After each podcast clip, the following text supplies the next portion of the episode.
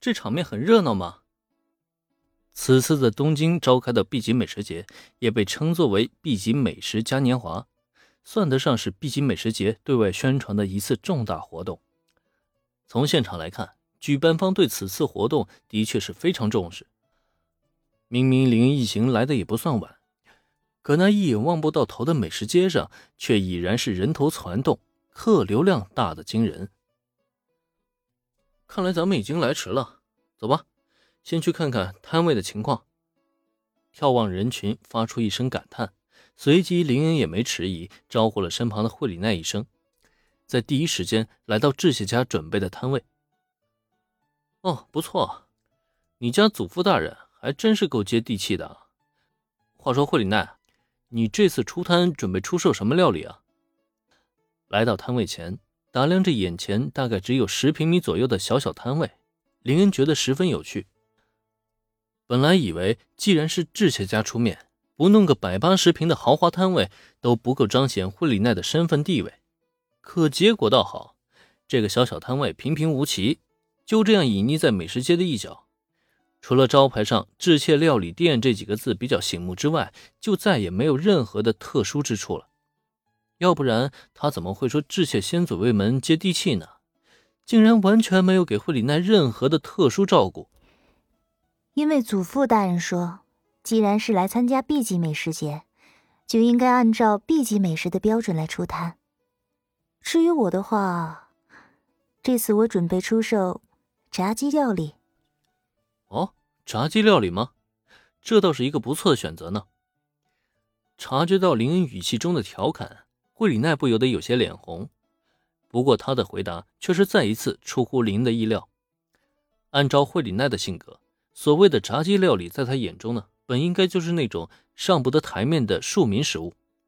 如果放在以前的话，他恐怕看都不会看一眼，就更别提亲手制作了。也正是很清楚这一点，此刻的林恩才愈发吃惊。这转变也未免太大了吧？哟，好久不见，飞沙子。虽然吃惊于惠里奈的改变，但对于他的选择，林恩还是抱以了肯定的态度。说话间，两人已经走进摊位。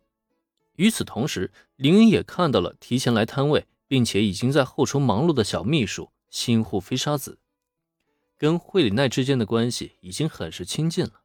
林恩自然也是不会跟这个秘书子见外，笑盈盈打了声招呼以后，再看对面的秘书子，他则是在片刻错愣之后，连忙开口：“好久不见，林恩少爷。”“好了，都不是外人，用不着这么客气。”哎，这是已经提前腌制好的鸡肉吗？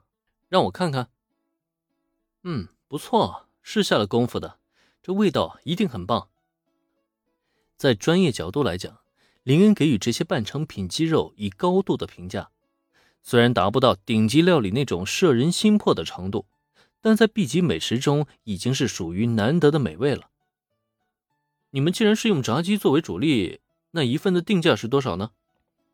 普通的炸鸡块是三百元，大份的五百元。这是考虑到成本，以及昨天我观察了一下午的炸鸡店后制定的最合理的价格。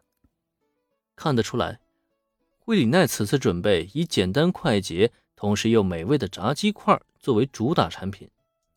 以他亲手腌制出来的成品，就算对外出售几万块，都会有很多职业厨师趋之若鹜的。但在此次的 B 级美食节，就显然不可能这么定价了。就如林恩所想那样，惠里奈亲手烹饪的料理，定价多少都不为过。但考虑到此次售卖对象是普通的游客，惠里奈对此呢，也是经过细心的调研和考虑的。在顾及到成本之余，他也照顾到了客人们的钱包。如此定价，就连林恩都忍不住点头了。啊，别看那样子，惠里奈。你的炸鸡块一定会成为这次美食节上最受欢迎的料理的。如此低廉的价格，林恩几乎已经可以想象到，接下来他与惠里奈的摊位前会排出人山人海的长龙来。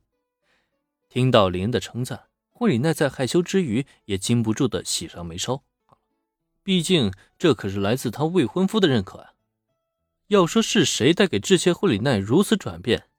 那必然就是他眼前的林恩无疑。